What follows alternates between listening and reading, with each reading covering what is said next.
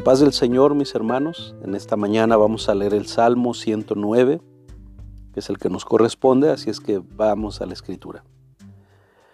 Salmo 109. Al músico principal, Salmo de David.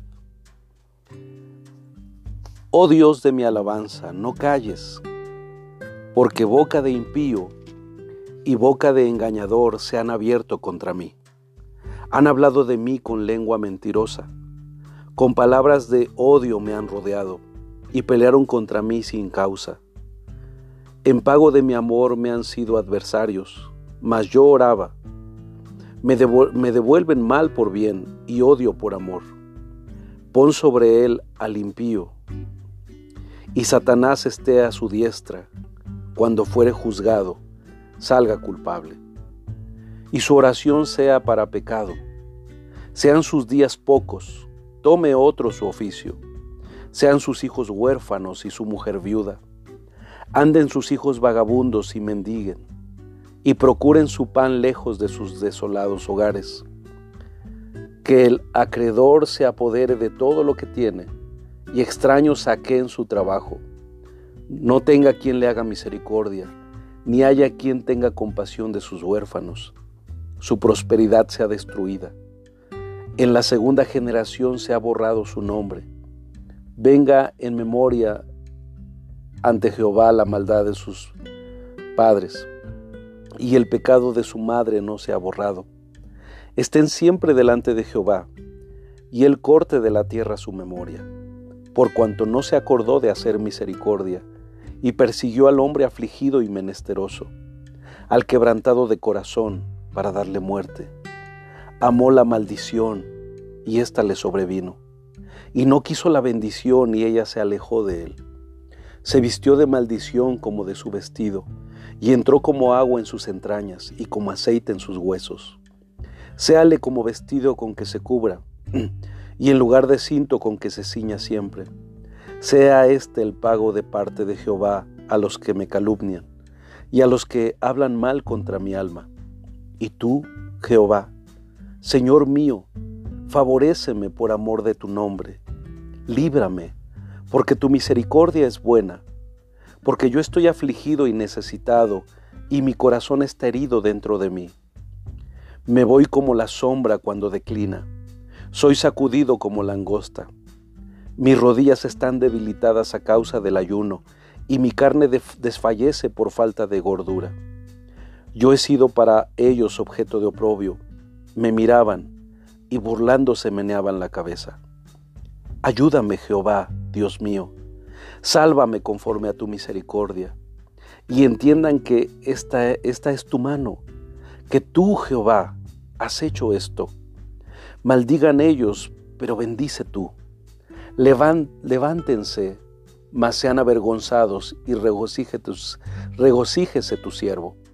Sean vestidos de ignominia los que me calumnian, sean cubiertos de confusión como con manto. Yo alabaré a Jehová en gran manera con mi boca, y en medio de muchos le alabaré, porque él se pondrá a la diestra del pobre, para librar su alma de los que le juzgan. Amén. Este salmo donde David desea el mal para sus enemigos, no podemos relacionarlo con algún evento particular de la vida de David, pero sí tuvo una vida llena de adversarios y de adversidades, que se pueden leer en el primero y segundo libro de Samuel, en el primero de Reyes y en el primer libro de las Crónicas. David responde aquí a aquellos que han lanzado un violento ataque verbal de falsas acusaciones contra él. Este será el tema en el que gira este salmo. Como podemos ver en los versículos 2, 3 y 20, este salmo se menciona muchas veces las, las falsas acusaciones en contra de David. Por otro lado, este salmo se considera mesiánico, porque el libro de los Hechos, capítulo 1, verso 20, cita al versículo 8 de este salmo con referencia al castigo de Judas por haber traicionado a Cristo.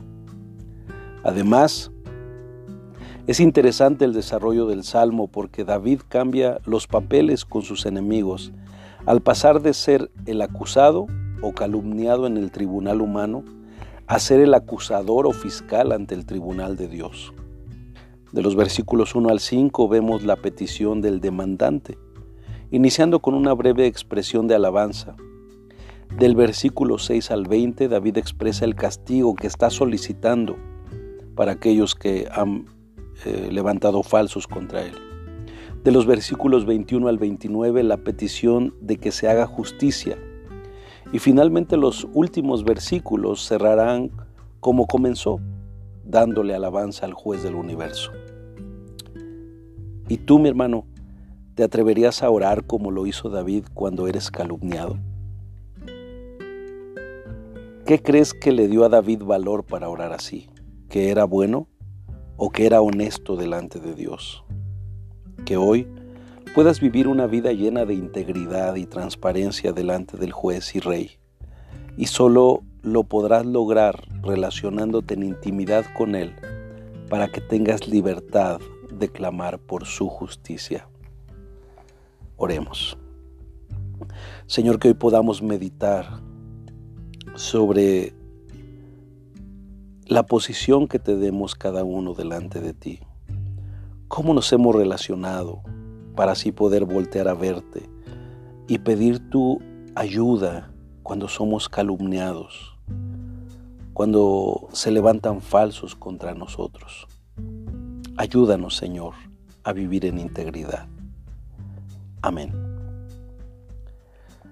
Que tengan un excelente día, mis hermanos, hombres de integridad.